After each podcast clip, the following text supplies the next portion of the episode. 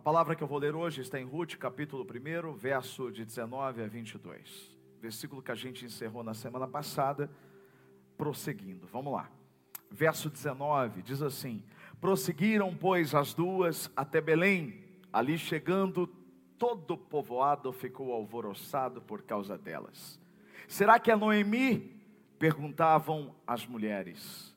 Mas ela respondeu: Não me chamem Noemi. Melhor que me chamem de Mara, pois o Todo-Poderoso tornou a minha vida muito amarga. De mãos cheias eu parti, mas de mãos vazias o Senhor me trouxe de volta. Por que me chamam Noemi? O Senhor colocou-se contra mim, o Todo-Poderoso me trouxe desgraça. Foi assim que Noemi voltou das terras de Moabe com a sua nora Ruth, a Moabita. Elas chegaram a Belém no início da colheita da cevada. Aleluia. Amém. Você já assistiu um clássico de Hollywood chamado Um Dia de Fúria? Esse filme é de 1993. O personagem principal é William Foster, interpretado por Michael Douglas. Esse homem perde o emprego injustamente e ele entra naquele dia de cão, dia mal, onde tudo dá errado os problemas se acumulam, problemas da família, problemas pessoal, e aí ele bota o terror. Ele simplesmente explodiu e fez um monte de besteira. Eu quero sinceridade agora diante da minha pergunta: quem aqui já explodiu essa semana? os outros, olha, vocês são um exemplo, hein? Quem não levantou a mão, ou porque não ouviu, ou porque está mentindo. ou vai explodir agora comigo. A verdade é que quem já explodiu não deve se orgulhar por isso, né? Nós não devemos nos orgulhar por isso. Não é nada de bonito, não há nada de belo em a gente explodir, porque quando a gente explode, a gente perde a razão, não é? Você já falou um monte de besteira no momento de explosão? Coisas que não tinham nada a ver e depois você se arrependeu? Pois é, Noemi estava num dia desses. Ela explodiu. Aquela amável mulher que a gente está falando durante todo esse mês parecia outra mulher. Uma mulher centrada, uma mulher doce, uma mulher decidida. De repente, agora com esse discurso, ao chegar em Belém, ela mostrou um outro lado. A verdade é que Noemi não suportou a mistura de sentimentos ao voltar para sua terra natal. Ao voltar para o lugar de onde ela nunca deveria ter saído, ela percebeu de verdade o que ela tinha perdido, e isso gera um sentimento atrás do outro terrível. Quando você entende o que você perdeu, quando a ficha cai. A ficha de Noemi caiu quando ela voltou e viu que a vida continuava bela naquele lugar. Mas ela estava sem o marido, ela não tinha mais os filhos, a família estava destruída, ela não tinha mais nada. Então ela começa a demonstrar uma amargura. Talvez ela pensasse: eu poderia ter vivido outra vida. Eu poderia ter os meus filhos e o meu marido agora comigo, mas eu não tenho nada. Eu quero que você imagine que essa mulher pode ter olhado para as amigas, aquelas mulheres que ela conheceu anos atrás, antes dela partir e de repente viu que aquelas mulheres estavam vivendo a vida delas, elas estavam bem e ela não estava. Quem aqui nunca fez uma comparação? Quando você reencontra alguém do passado e percebe que a vida desse alguém evoluiu mais do que a sua. É por isso que muita gente que você conheceu lá no passado tem dificuldade de ser seu amigo na rede social. Tem dificuldade de seguir. Porque não consegue lidar com o fato de que você avançou, você progrediu. E progredir não tem a ver com dinheiro, às vezes é família. Às vezes é uma felicidade que não é tão felicidade assim. Mas a rede social é mais ou menos como a terra do nunca, onde parece que tudo é bom. Talvez você seja essa pessoa que não suporta ser amigo de pessoas que um dia você foi. Porque você compara a sua vida e a comparação, ela é triste porque ela gera frustração. E você entende isso de uma forma clara. Noemi estava amarga. Ela estava amargurada. Sabe o que significa amargura? Amargura, na verdade, é o resultado de um conjunto de frustrações, de raiva, de ira, de decepção, de uma expectativa que foi frustrada, de algo que deu errado. O problema é que uma pessoa amarga, ela não consegue se alegrar ao ver o sucesso dos outros. O texto é claro, ele termina dizendo que a época em que Noemi chegou com Ruth até Belém era uma época de colheita da cevada. E quando você estuda a Bíblia, você percebe que colheita era tempo de festa, era tempo de agradecimento, de culto, de oferta ao Senhor. Colheita era tempo de alegria. E ela chega no momento de alegria quando ela não tem alegria. Ela chega no momento de comemoração quando ela não tem nada para comemorar. E ela não consegue celebrar. Para você ter uma ideia do que eu estou dizendo, é quando alguém está na igreja orando fervorosamente ao seu lado, está feliz, está alegre, você olha e você se sente incomodado, porque no fundo você queria fazer a mesma coisa, mas não consegue. Uma pessoa amarga tem a tendência de olhar para o passado e para aquilo que perdeu. A fala dela foi bem clara. Ela disse: "Eu saí daqui com a mão, com as mãos cheias e eu voltei com as mãos vazias."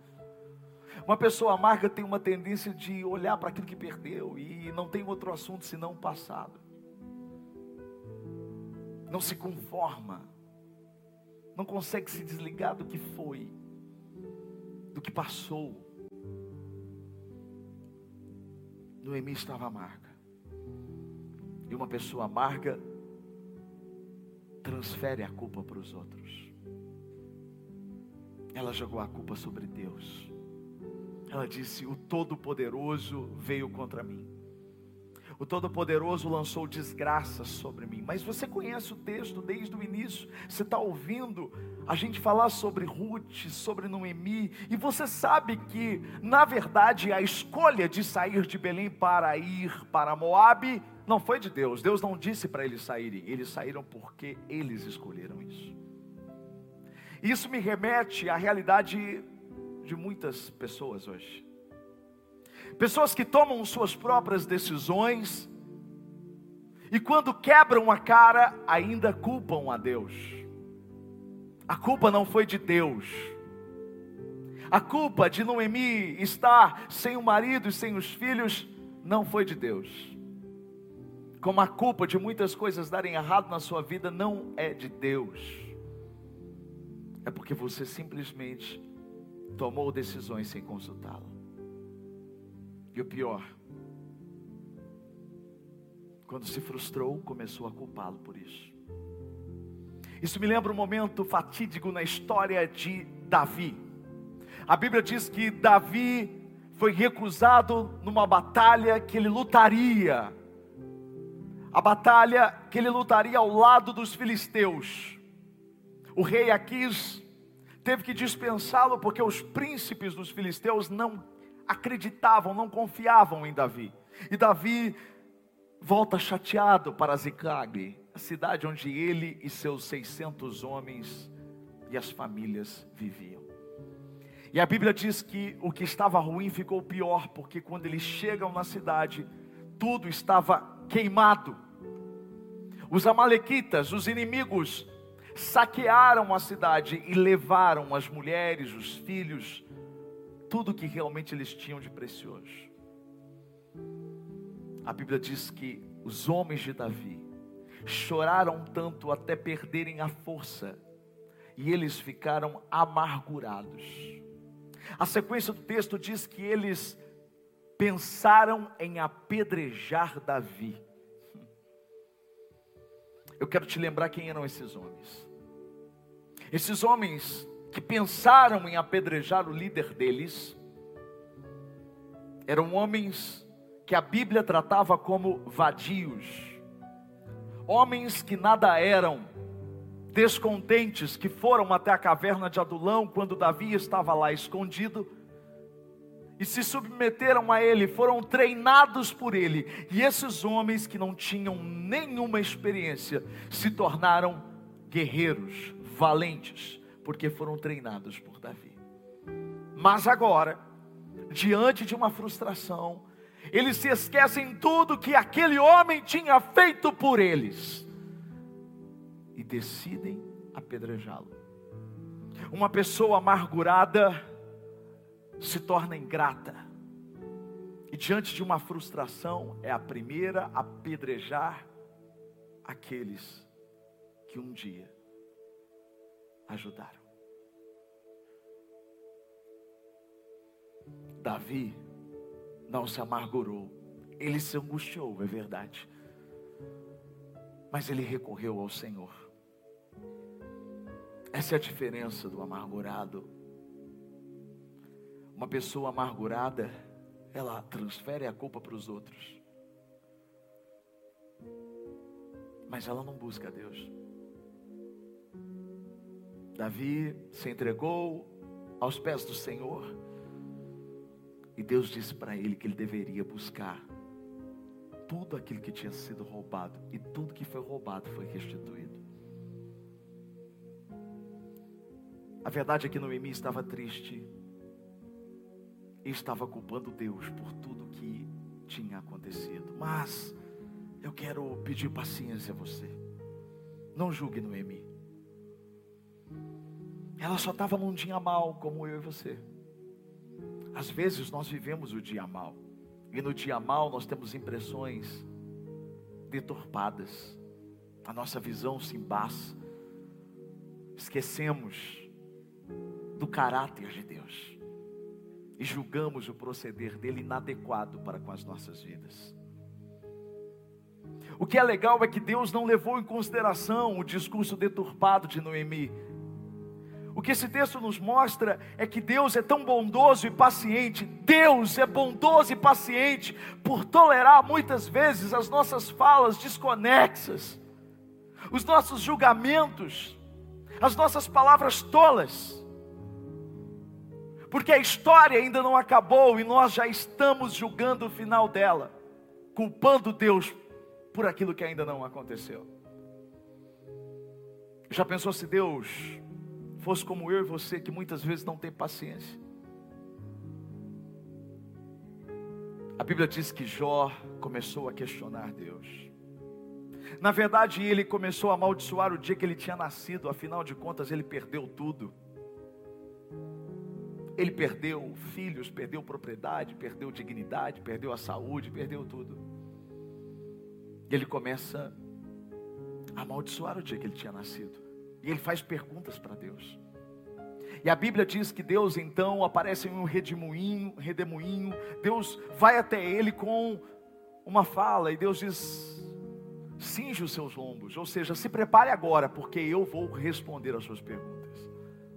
Só que ao invés de responder as perguntas, Deus faz uma pergunta. Ele pergunta para Jó: onde é que você estava quando eu criei todas essas coisas? Onde é que você estava, Jó?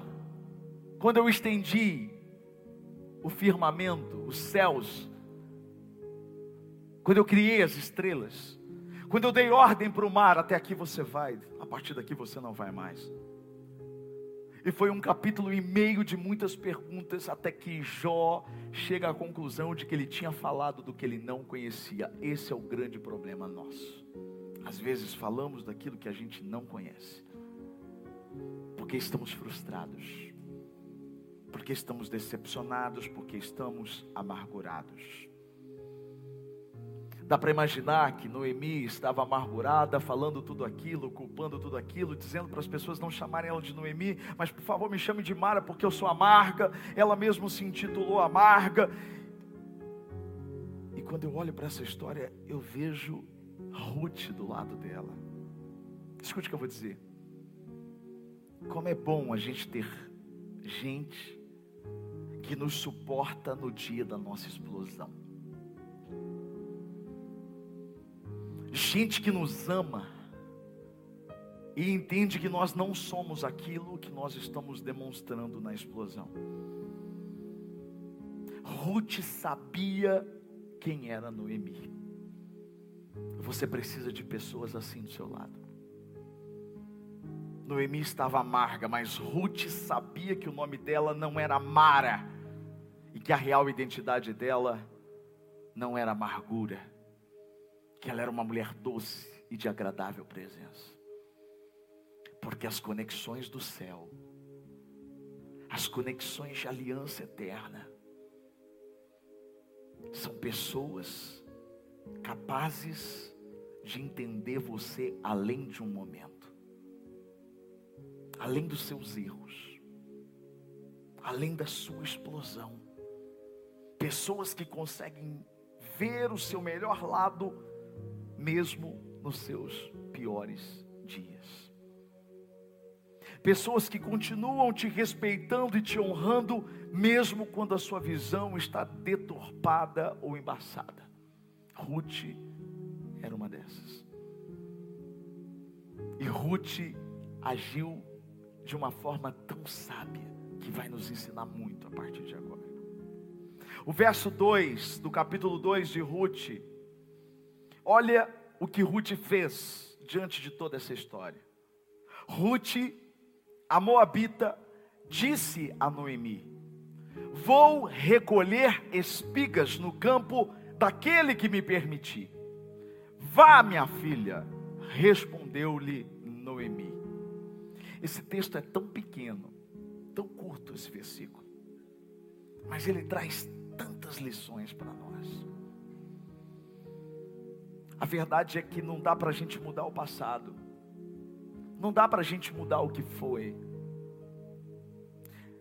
Tempos atrás eu falei isso para uma pessoa que eu confiava muito e que pisou feio na bola. Eu abracei essa pessoa e eu disse para essa pessoa: Não dá para você mudar o seu passado. Não dá para mudar o que você fez. Mas o que você vai fazer agora é que vai determinar o seu futuro. Porque não importa quão terrível tenha sido o seu passado, o seu futuro é intacto. O seu futuro é inédito. E se você tomar a decisão correta diante de Deus no seu presente, o seu futuro vai ser diferente do seu passado. Ruth entendeu isso. E sabe o que Ruth fez? Ela foi à luta. Olha para essa pessoa do seu lado e diz assim: Você precisa ir à luta. Você precisa. Sabe por quê? Porque o discurso de vitimização não muda a história. O discurso de vitimização não mexe com Deus. Eu já preguei muito sobre isso. Não ache você que você vai chamar a atenção de Deus se vitimizando. Não ache você que você vai sensibilizar o Senhor se vitimizando diante dele. Você quer mexer com Deus? Haja com fé. Porque a fé move Deus. Porque sem fé é impossível agradar a Deus. Então, ao invés de entrarmos num círculo numa rotina de reclamação, de murmuração, de queixas, a gente deveria ir à luta. Deveríamos nos levantar. Eu me lembro que quando eu era pequeno, em Cardoso, apanhei muito da minha mãe e do meu pai. Eu era inocente. A minha mãe, ela fica super mal quando eu falo, mãe, a senhora lembra quando aconteceu isso? A senhora me bateu. É, mas você estava errado. Eu falei, mãe, mas a senhora acredita em mim hoje? Claro que eu acredito em você. Então, eu não fiz aquilo. Ai, não fala isso. Uma vez, estava passando um homem na frente da minha casa. Estava eu, o meu primo e um amigo. Meu pai, você conhece a história, ele pode ter errado muito, mas ele me deu educação. Eu nunca mexi com ninguém. O meu primo e o meu amigo, eles começaram a xingar o homem que passou na rua. Só que o meu primo e o meu amigo foram embora. Eu estava lá sossegado, no fundo da minha casa, agora com a minha mãe, de repente, alguém batendo palma. Eu dei uma olhada no muro, eu vi que era o homem. Eu falei, meu Deus, como é que eu vou explicar isso? Você já vai além, né? Você já vai pensando, você vai vendo a chinela voando, você vai vendo tudo. A minha mãe tá batendo palma, não, não. Aí ela foi lá, ela chegou lá, o homem olhou para ela e falou assim: Ó, seu filho me xingou. Ele pegou uma faca enorme de uma sacola que ele carregava, era um homem de rua, assim, sabe? Ele diz assim: A próxima vez que seu filho mexer comigo, eu vou entrar. A minha mãe disse assim: Você fica tranquilo que meu filho nunca mais vai mexer. Eu falo: Mãe, não mexi. Não, nunca mais meu filho vai mexer com você. Mas pensa num dia que eu apanhei. Eu falava: Mãe, não fui eu. Apanhei. Meu pai chegou, apanhei. E toda hora que eles lembravam, eu apanhava. É. Não estou me vitimizando. Mas eu pensei assim: toda criança já teve essa ideia. Tipo, a hora que eu for apanhar, eu vou falar: bate mesmo, eu mereço, bate aqui, bate aqui. A gente pensa, vou, vou sensibilizar e aí vou parar de apanhar. Eu fui apanhar de novo e disse, ah, eu mereço mesmo, eu sou isso, eu não presto, isso, aquilo. Bate aqui. A minha mãe, ah, é, você está pedindo? Aí que ela bateu mesmo. Então não adianta você querer mostrar uma coisa para Deus, não é assim. O discurso de vítima não muda. Ruth foi a luta. Mas ela foi a luta mas antes honrou Noemi.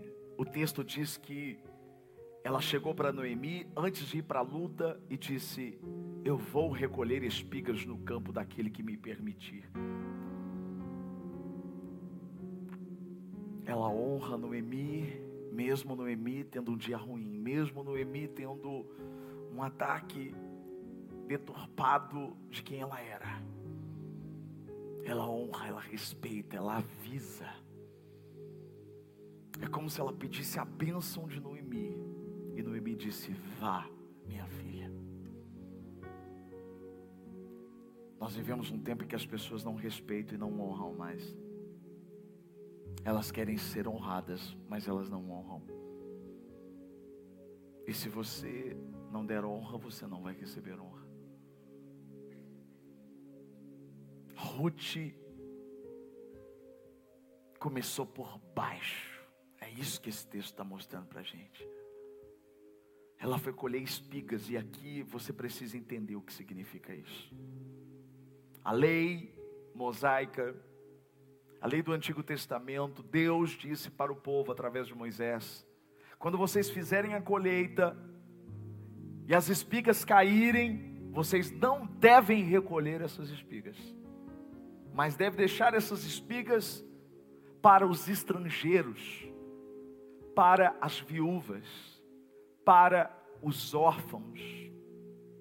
Ninguém podia recolher as espigas que tinham caído no chão. Como Deus é perfeito. Deus pensa naqueles que não têm. Esses dias eu vi alguém comendo um pedaço de pão, deixou um pedaço cair. Essa pessoa foi embora e na sequência veio um passarinho e comeu o um pedacinho de pão. E eu pensei, como Deus é perfeito. O que caiu para um serviu para alimentar o passarinho. É bíblico. Eles não plantam, eles não colhem, mas Deus cuida de cada um deles.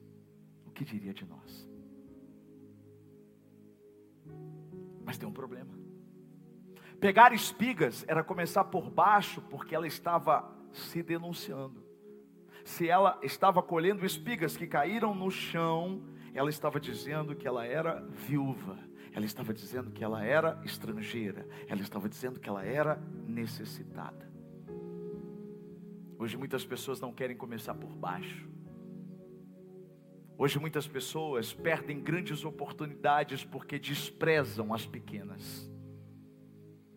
Deixa eu te contar um segredo. Deus está nas coisas simples.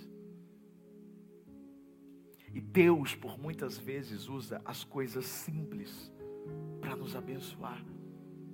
Deus, por muitas vezes, coloca pequenas oportunidades que na verdade escondem grandes oportunidades.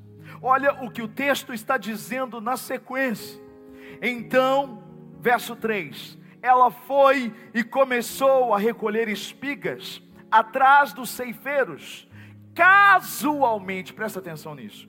Casualmente, ela entrou justo na parte da plantação que pertencia a Boaz que era do clã de Elimeleque. Boaz era um homem muito rico, ele era o dono daquela terra, e o texto está dizendo que casualmente, ou seja, coincidentemente, coincidentemente para o homem, mas não para Deus. Ruth não sabia onde ela estava entrando, mas Deus sabia, porque não existem coincidências para Deus.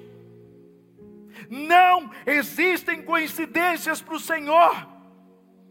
Ruth não sabia, mas aquela terra que ela estava entrando pertencia ao futuro marido dela. Ruth não sabia, mas aquela terra que ela estava pisando os pés seria dela. Ruth não sabia mas os homens para quem ela pediu permissão para colher as espigas pelo chão, futuramente trabalhariam para ela. Sabe o que eu percebo nisso? As mãos invisíveis de Deus trabalhando o tempo todo. Escuta que eu vou dizer, eu tenho uma palavra para o seu coração. Você pode não estar entendendo, você pode não estar vendo, mas as mãos de Deus nunca deixaram de trabalhar, mesmo que seja invisível. O Senhor trabalha por aqueles que nele esperam.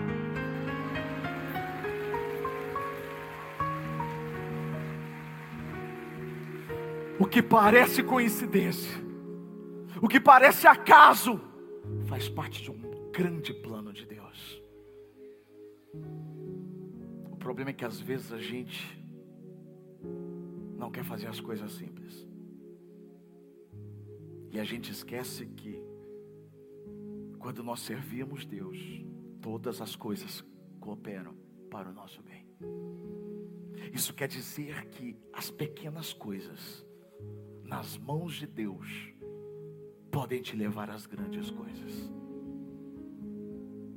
Ruth não tinha ideia, mas o futuro dela estava começando a desapontar, come, começando a despontar, aliás. O futuro dela estava começando a aparecer. É tão real isso, irmãos. Quantas vezes Deus agiu de uma forma tão casual, de uma forma tão simples para mim. E ali ele fez grandes coisas. Por exemplo, você sabe por que, que estamos aqui na Missão Encorajamento, aqui na Geossomínio Saia 200? Você sabe por que, que isso aqui se tornou o endereço da Missão Encorajamento? Era começo de 2020. Estávamos em férias. E antes de terminar a nossa viagem, nós recebemos uma ligação da imobiliária dizendo que a igreja, o lugar que a gente estava locando, que já estava tudo certo, já estava acertado os valores, já estava com um contrato fechado. Mas a ligação dizia que o dono tinha desistido, que ele não ia locar mais. E eu voltei para São Carlos muito chateado, frustrado. Estávamos na Ana Prado, estávamos com três cultos, a gente precisava crescer. E a gente já estava com esse lugar engatilhado. O Bazoar Eventos. Estava tudo certo. Mas simplesmente não deu certo. Eu estava chateado, estava preocupado. Naquela semana, uma família querida aqui da igreja convidou a gente para acompanhar uma visita. Eles queriam comprar uma casa. E a gente é muito amigo. Eles disseram: vocês podiam ir com a gente? Eu falei: não, tudo bem, vamos lá. E nós fomos ver a casa com eles. A casa não era tão legal assim, eles nem ficaram com a casa. Mas teve uma hora que o telefone tocou e o, o corretor ficou sozinho ali comigo. E eu olhei para ele e falei: O senhor só vende as coisas assim? Ou o senhor aluga também? Ele disse: A gente faz qualquer negócio, mais ou menos o Salim, né? Ele faz qualquer negócio. Eu falei: O senhor, o senhor tem um lugar assim para a igreja? Ele falou: Ah, igreja? Eu falei: É, a missão encorajamento. Aí ele começou a falar de uns lugares, eu falei, não, a gente precisa de um lugar maior. Aí ele falava outros, eu falei, não, a gente precisa de um lugar maior. Ele, nossa, eu falei, é. Aí ele falou outro, eu falei, não, a gente precisa de um lugar maior. Ele falou, ah, mas maior vai custar dinheiro. Eu falei, aí eu falei, ah, eu preciso. Então a gente estava locando o bazoar, mas. Aí eu, louco. Não, peraí, isso aqui é um lugar grande? Peraí, peraí. Aí ele, alô? Ele ligou para o dono aqui. Aí ele disse: Está disponível? Na segunda-feira a gente veio aqui. A gente conheceu o lugar. A gente conversou com o dono. Ele aceitou fazer tudo aquilo que a gente queria. E hoje, quando eu olho para esse lugar, eu percebo que ele foi feito para a igreja. Quando eu faço comparação dos dois prédios, eu falo: Meu Deus, que eu ia para um lugar que não tinha salas, onde as crianças iam ficar, como as coisas iam acontecer, como a gente ia dar aula. O lugar era grande, mas ele não era adequado. Sabe o que eu vejo nisso? As mãos de Deus trabalhando em todo o tempo. Tempo todo. O tempo todo. O tempo todo.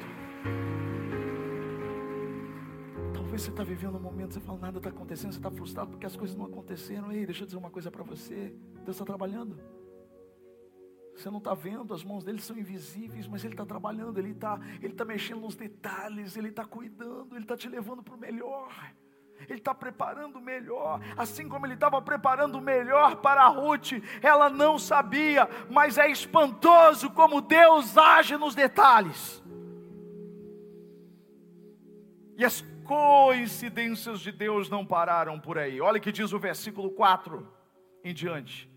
Naquele exato momento, olha que, que brilhante isso, que lindo isso. O texto está dizendo: naquele exato momento, Boaz, o cara, ele chegou de Belém e saudou os ceifeiros. O Senhor esteja com vocês. Eles responderam: O Senhor te abençoe. Olha só, Boaz perguntou ao capataz dos ceifeiros: a quem pertence aquela moça? O capataz respondeu: É uma moabita que voltou de Moabe com Noemi. Ela me pediu que deixasse recolher e juntar espigas entre os feixes após os ceifeiros. Ela chegou cedo, olha aqui, e está de pé até agora. Só sentou-se um pouco no abrigo. Meu Deus, você imagina, a mulher entra numa terra de que ela nem sabia quem era o dono. Ela pede, ela faz. E nessa hora o dono da terra chega. Olha para ela. E pergunta para o capataz: quem é aquela moça? Sabe aquilo que a gente sempre ouve? Lugar certo, na hora certa, fazendo a coisa certa. Só Deus é que pode conectar essas três coisas. Só Deus é que pode nos levar para o lugar certo, na hora certa e nos levar a fazer a coisa certa. Quando Deus não está guiando, a gente pode estar no lugar certo, a gente pode estar na hora certa, mas não está fazendo a coisa certa. Você pode estar no lugar certo, que é a casa dele, você pode estar na hora certa, que é a hora do culto, mas se você não estiver fazendo a coisa certa, o trem bala passa e você fica. Eu fico imaginando se Ruth não tivesse fazendo a coisa certa. Digamos que a história fosse outra, se a resposta do capataz fosse a seguinte: Boaz pergunta: quem é aquela moça? Ele diz: Ah, eu não sei quem ela não, ela é uma topetuda. Ela entrou aqui, está pegando espiga, não pediu para ninguém, folgada. Não sei quem ela não, estava esperando o senhor para chegar aqui para ver o que o senhor vai fazer. A história dela seria totalmente diferente. Mas ela estava fazendo a coisa certa. Fazer a coisa certa é respeitar os processos. Sabe o que esse homem disse que essa moça estava fazendo? Ele disse: ela chegou cedo. Hum, isso não é uma indireta para aqueles que chegam atrasados no culto, mas fica a dica. Ela chegou cedo. Tem bênção que é para quem chega cedo. Uau. Uau. Uau, uau. Não vai explodir. Hum. Chegou cedo. Que mais? Ela pediu. Ela respeitou. Ela entendeu. E mais, ela não parou até agora. Ela é esforçada. Ela fez tudo certo. Ei, deixa eu falar uma coisa para você. Sabe quando você faz certo e ninguém vê? Você acha que ninguém vê. Você acha que as pessoas não estão vendo quando você faz as coisas certas, quando você acorda de manhã, quando você faz tudo certo, quando você faz, respeita os processos. Mas esse texto está mostrando que sempre tem alguém de olho em você. Vale a pena fazer a coisa certa, não o que dá certo, mas o que é certo.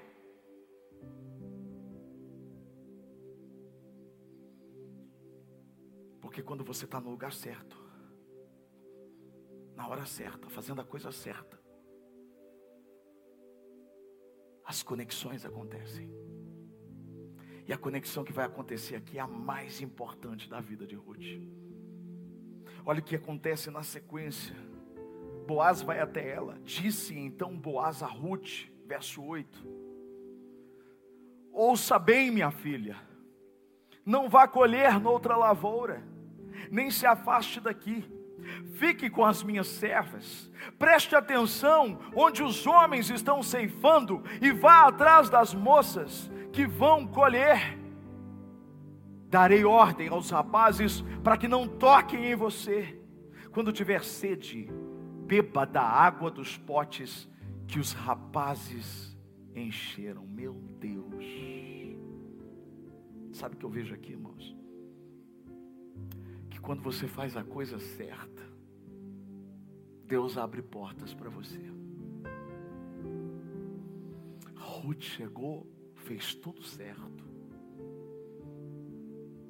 Deus tocou nos olhos de Boaz, fez Boaz olhar para ela. E Boaz foi lá poupar ela de coisas que poderiam ser terríveis para ela. Quando ele diz fica aqui, porque era um tempo violento. Se ela fosse para outro lugar, ela poderia ser molestada pelos homens. Ele está dizendo: fica aqui. E ele deu as dicas para ela. Disse para ela exatamente o que, o que ela poderia fazer. Ei, em nome de Jesus, olha aqui para mim. Essa palavra é profética. Você está fazendo tudo certo. Você está no lugar certo, você está na hora certa, você está fazendo a coisa certa.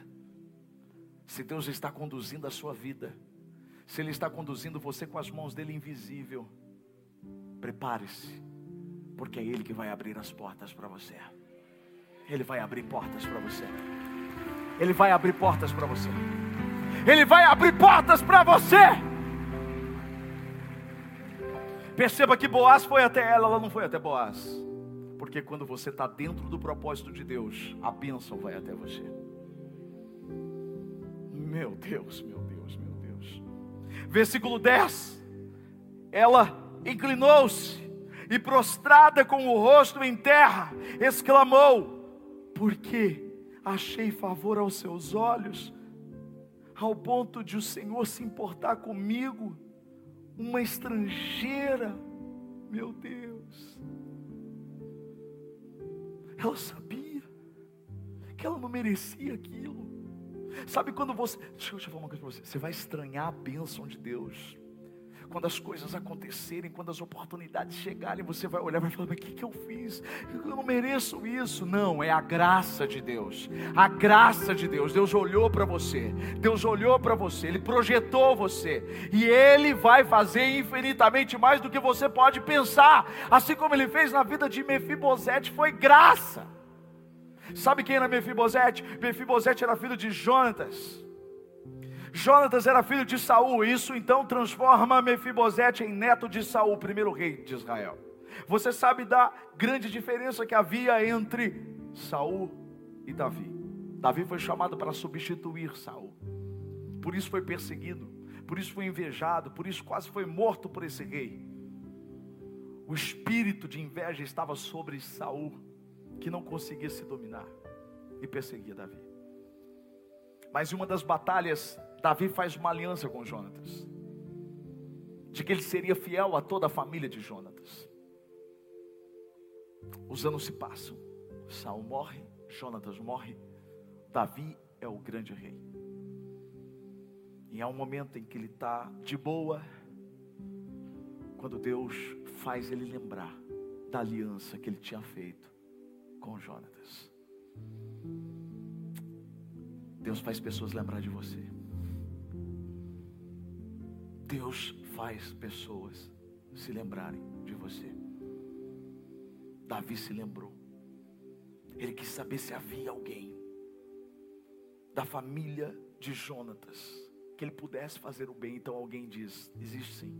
O nome dele é Mefibosete. Mefibosete era aleijado porque ele caiu quando foi levado pela numa guerra. Ele foi levado, caiu do colo de quem estava levando ele. Ele caiu ele fraturou as pernas, ele ficou aleijado. Esse homem vivia numa cidade tóxica chamada Lodebar. Uma cidade de miséria extrema. E a Bíblia diz que Davi manda chamar esse homem. Deram banho nele, trocaram a roupa dele, fizeram a barba dele e apresentaram ele diante do rei. O rei disse: Tudo o que era do seu avô agora vai ser seu. E a partir de hoje, você vai comer na mesa comigo todos os dias. Aquele homem olhou para ele e disse: O que, que eu fiz para merecer tamanha graça, tamanha benevolência, tamanha bondade? Quem sou eu, um cachorro morto, para que o Senhor se importe comigo? Não tinha a ver com ele tinha a ver com a graça de Deus. Não tem a ver com você, tem a ver com a graça de Deus. Não tem a ver com o que você fez, tem a ver com a graça de Deus. Deus olhou para você e a graça dele vai te abençoar. Ponto.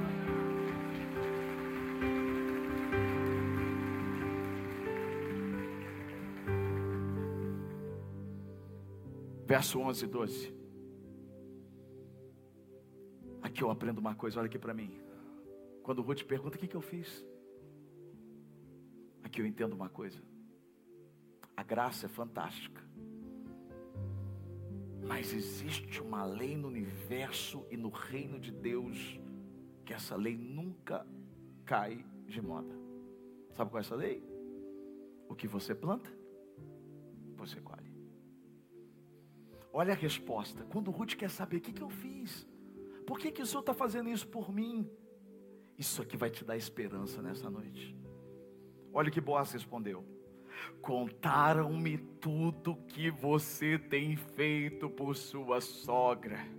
Depois que você perdeu o seu marido, como deixou seu pai, sua mãe, a sua terra natal, para viver com um povo que você não conhecia bem, o Senhor retribua a você o que você tem feito. Que seja ricamente recompensada pelo Senhor, o Deus de Israel, sob cujas asas você veio buscar refúgio. Meu Deus, isso aqui é muito forte, irmão. Isso é muito forte. Sabe o que Boaz está dizendo? O Senhor vai retribuir a você tudo o que você tem O que ele estava dizendo Deus recompensa a sua fidelidade, a sua lealdade. Sabe quando você foi leal com alguém? Sabe quando você foi fiel a alguém? Parecia que ninguém tinha visto. Mas esse texto, a Bíblia nos mostra que Deus viu. E Ele recompensa um coração leal. Ele recompensa um coração fiel. Sabe o que Boaz disse? Deus recompensa as suas escolhas, porque ele disse: Você escolheu vir para cá, você escolheu ficar do lado da sua sogra. Olha para mim, Deus recompensa as escolhas certas que você faz. Deus recompensa as escolhas que você fez pautadas nele, as escolhas que você tomou baseado na palavra dele, ele recompensa. O que ele está dizendo, Deus recompensa o que você largou por ele. Ele disse: Você largou seu pai, você largou sua mãe, você largou seu povo. Está aqui uma testemunha de que Deus recompensa quando você larga coisas por Ele. Esses dias alguém me perguntou: Você tem saudades da televisão? Eu disse: Nem um pouco. Porque eu estou vivendo o melhor momento da minha vida. Não pense que eu não tenho problemas, eu tenho muitos, você não tem ideia. Eu tenho muitos desafios. Ser pastor de uma igreja em crescimento, tem desafios gigantescos. Mas eu estou no centro da vontade de Deus para minha vida. E quando você está no centro da vontade de Deus, você percebe que tudo que você deixou para trás não se compara com o que ainda está por vir, não se compara de estar em paz com aquele que te chamou para servi-lo.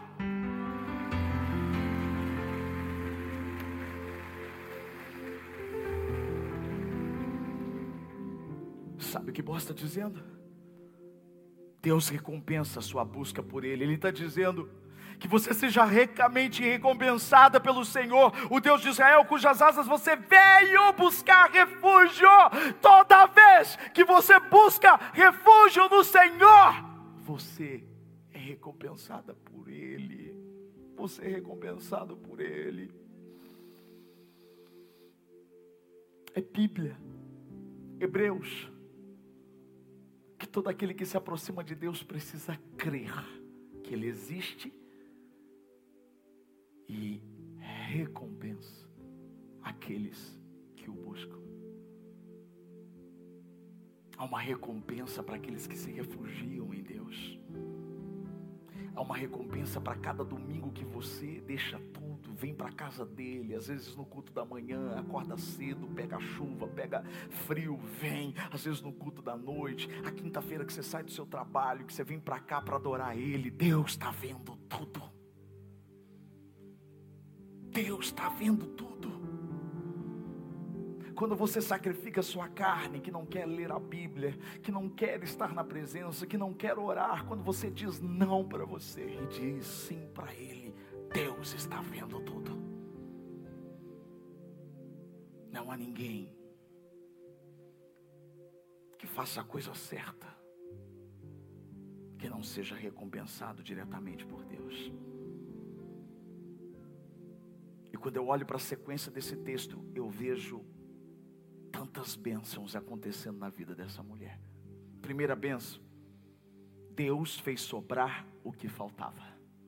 Uau! Olha para mim, Deus vai sobrar o que está te faltando. Você não ouviu? Deus vai sobrar o que está te faltando. Olha o que diz o texto, verso 14. Me ajuda aí. Na hora da refeição, Boaz lhe disse: Venha cá, pegue um pedaço de pão, molhe no vinagre. Quando ela se sentou junto aos ceifeiros, Boaz lhe ofereceu grãos tostados. Olha o que diz o texto. Ela comeu até ficar satisfeita e ainda sobrou. Ela comeu até ficar satisfeita e ainda sobrou. Quando Deus vira a chave da sua vida, Ele não apenas te torna satisfeito, mas Ele faz sobrar o que você não tinha.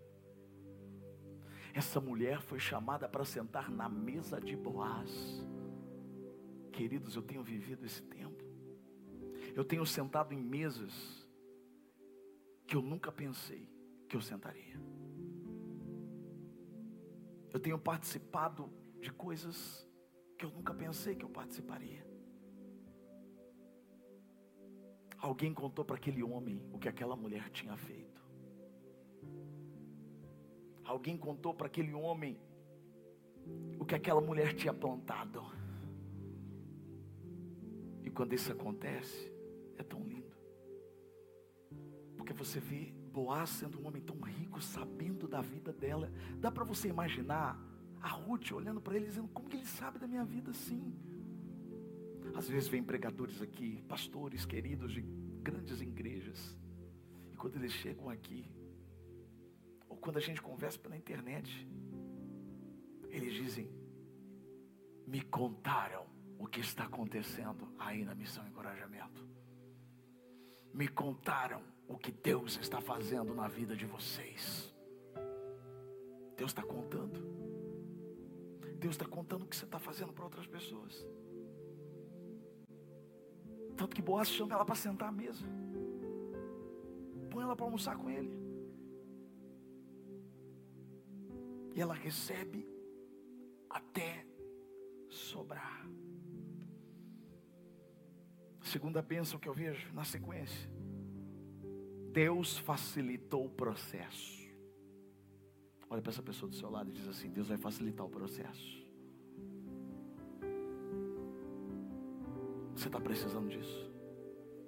Aquela mulher já tinha sofrido muito. Aquela mulher já tinha passado por tantas lutas. Sabe aquela história? Parece que demora tanto para acontecer o de repente. Acontece a pessoa fala: Nossa, foi de repente, não houve toda uma história. A verdade é que Boaz olhou para essa mulher e disse: Olha, olha a sequência. Quando ela se levantou para recolher espigas, verso 15, Boaz deu estas ordens aos seus servos. Presta atenção mesmo que ela recolha entre os feixes, não a repreendam. Ao contrário, quando estiverem colhendo, tirem para ela algumas espigas dos feixes e deixem-nas cair para que elas recolha. Não a impeçam. E assim Ruth colheu na lavoura até o entardecer. Depois debulhou o que tinha ajuntado quase uma arroba de cevada. Meu Deus, você percebeu aqui? Olha aqui para mim. Deus deu uma ordem. Aliás, Boaz deu uma ordem para os ceifeiros. Ele está dizendo assim: ó, se ela pegar do feixe, vocês não repreendam. Porque o que, que a lei dizia? As viúvas, os estrangeiros, os necessitados só podiam pegar das espigas que caísse no chão. Então você imagina que os ceifeiros estão com os feixes na mão. Olha o que Boaz está dizendo. Se ela pegar um, não repreenda ela. Aí olha o que ele diz. Ele facilita para Ruth. Ele diz assim, ó, pelo contrário, deixe de propósito. Uau! Espigas caírem para ela pegar. Você pegou a chave aqui? Deus está facilitando o processo hoje. Deus está facilitando o processo. Eu vejo Deus dando ordens para que o processo seja facilitado para mim e para você. Deus está dando ordens essa noite no mundo espiritual para que o processo seja facilitado, para que as coisas aconteçam de uma forma espontânea na sua vida.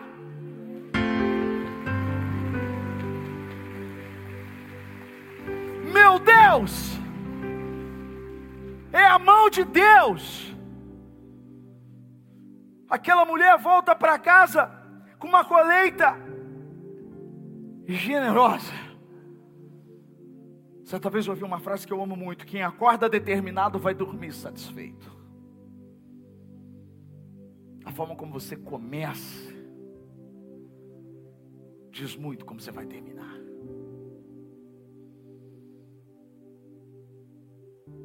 Deus usou Ruth para abençoar outras pessoas. Olha o que diz a Bíblia. Ela pega aquela arroba que na época não tem nada a ver com a nossa arroba aqui, que significa 15 quilos, lá significava até 40 quilos. Ela volta realmente com uma porção gigantesca para casa. Olha o que acontece no verso 18. Carregou a, para o povoado essa arroba, esses alimentos. E a sua sogra, olha só, Noemi viu quando Ruth havia recolhido, quando ela lhe ofereceu, olha aqui, o que havia sobrado da refeição. Sabe o que sobrou? Quando Ruth comeu e ficou satisfeita? Ela guardou e levou para a sogra. Uau! Sabe por que, que Deus vai fazer sobrar na sua vida? Para você abençoar outras pessoas, para você abençoar quem um dia te abençoou. Escuta o que eu vou liberar para você aqui hoje. Você vai voltar para sua casa como Ruth voltou para casa, só que Ruth não voltou de mãos vazias. Ela voltou com as mãos cheias. E eu declaro, você vai voltar para casa hoje levando as bênçãos para a sua casa.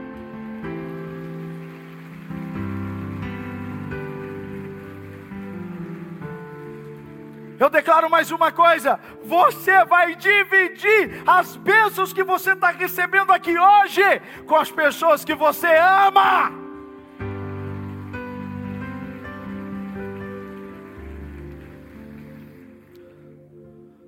Eu estou terminando. Você precisa entender uma coisa, meu irmão, minha irmã. Nessa caminhada, nós nem sempre conseguiremos vislumbrar o futuro. Mas se permanecermos constantes, intensos, intencionais no processo, nós veremos uma obra linda sendo construída em nós e então através de nós. Deus quer abençoar você, para que você seja bênção para os outros. No próximo domingo você vai ver que as bênçãos na vida de Ruth só estavam começando o que estava por vir não se compara com tudo isso que eu acabei de ler por você. E você vai ver a importância das conexões do céu.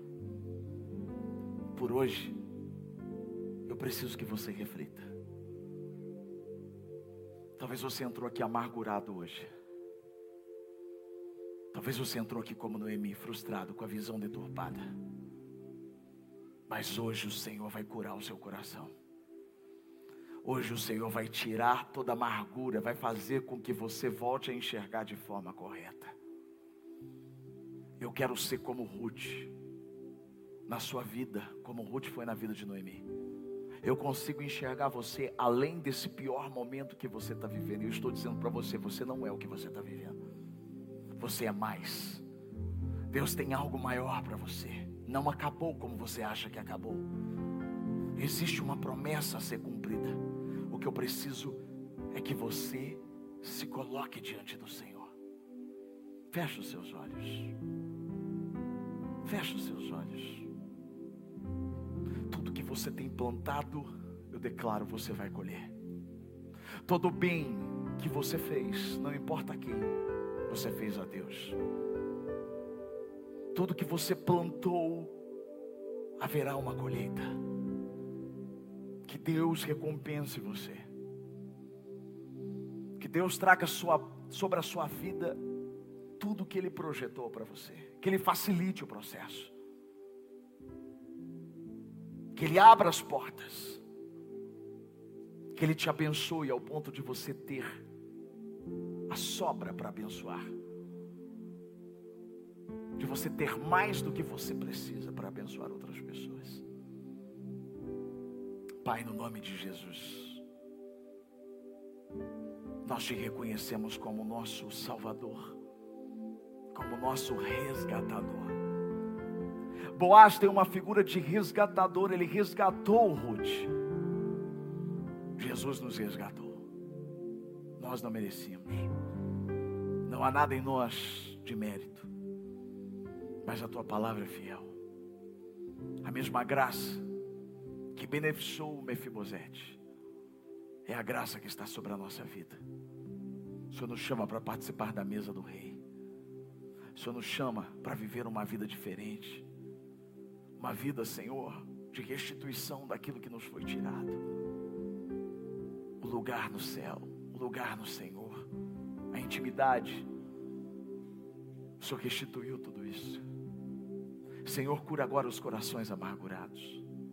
Cure os corações decepcionados, frustrados, aqueles que estão jogando a culpa para o Senhor, para as pessoas, aqueles que, como Ruth, perderam a beleza dos olhos, perderam a beleza da visão, que não conseguem perceber além.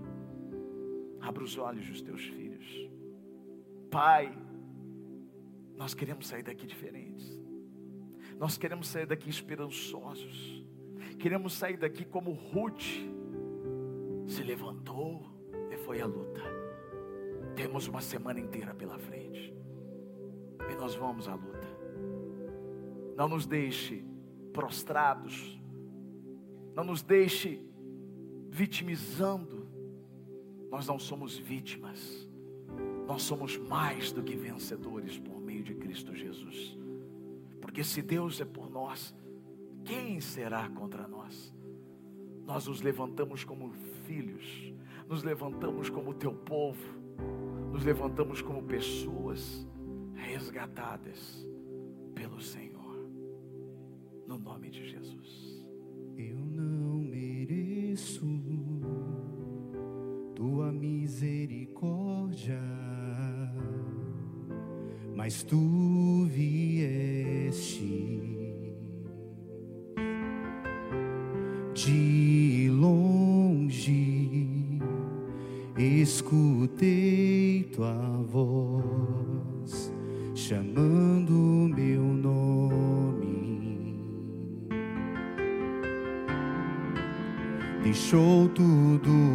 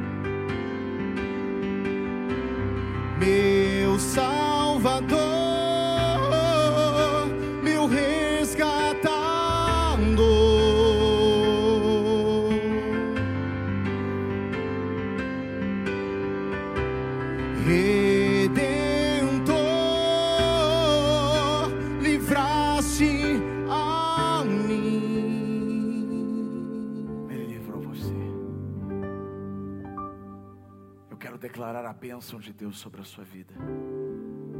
Eu queria que você ficasse de pé. Que o Senhor te abençoe. Que Deus te abençoe, te guarde e brilhe tua face sobre ti, levante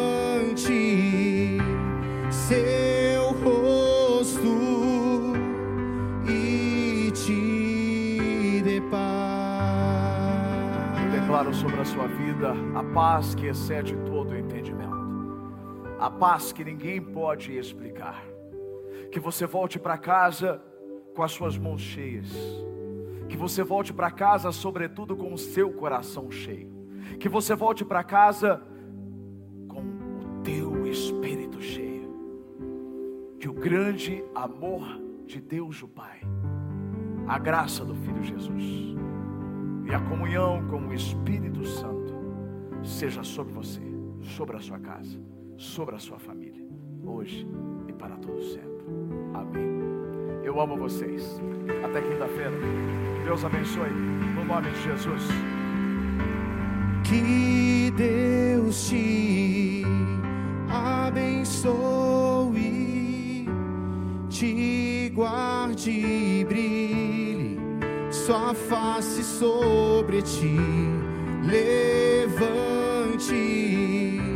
seu